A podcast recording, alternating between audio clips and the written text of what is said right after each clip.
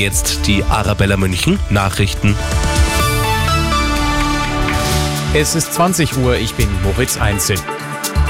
Regelmäßige Gesundheitschecks für Autofahrerinnen und Autofahrer sind Sache der EU-Länder. Das EU-Parlament hat entschieden, dass die Mitgliedstaaten selbst entscheiden sollen, ob sie solche Tests einführen. Bundesverkehrsminister Wissing ist dagegen. Wir haben bereits im Verkehrsministerrat klargemacht, dass Deutschland solche Vorstöße nicht unterstützt und äh, ich bin froh, dass äh, Sie jetzt auch im Europäischen Parlament keine Mehrheit gefunden haben. Manche EU-Staaten schreiben bereits regelmäßige Seh- und Hörtests für den Führerschein vor.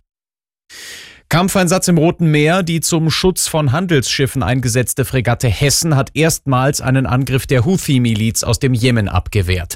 Das Schiff schoss dabei hintereinander zwei Drohnen ab, wie das Einsatzführungskommando der Bundeswehr mitteilte. Verteidigungsminister Pistorius sprach von einem erfolgreichen Einsatz.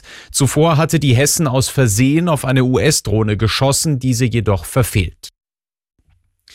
Die EU plant, Erträge von eingefrorenen russischen Zentralbankgeldern zu nutzen. Laut Finanzminister Lindner könnte das der Ukraine Spielraum in Milliardenhöhe bringen.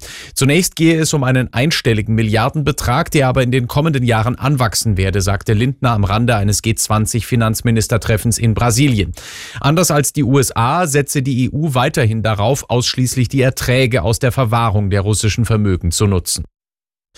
Nach dem Angriff auf zwei Kinder in Duisburg hat die Polizei offenbar die Tatwaffen sichergestellt. Mit einem Messer und einer Taschenlampe habe der Verdächtige auf die Kinder eingeschlagen und eingestochen, hieß es aus Polizeikreisen.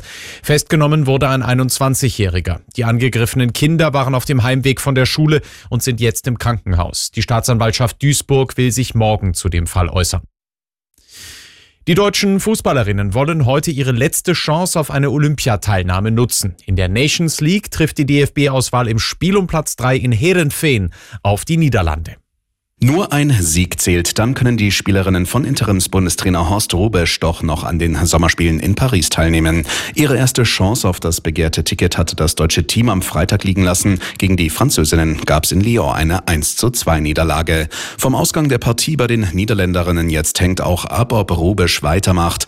Der 72-Jährige hatte bei seinem Amtsantritt angekündigt, dass er die DFB-Auswahl nur bis einschließlich Olympia betreue, wenn sie sich dafür qualifiziert. Anstoß heute ist um 20 20.45 Uhr. Fabian Schaffer, Sportredaktion.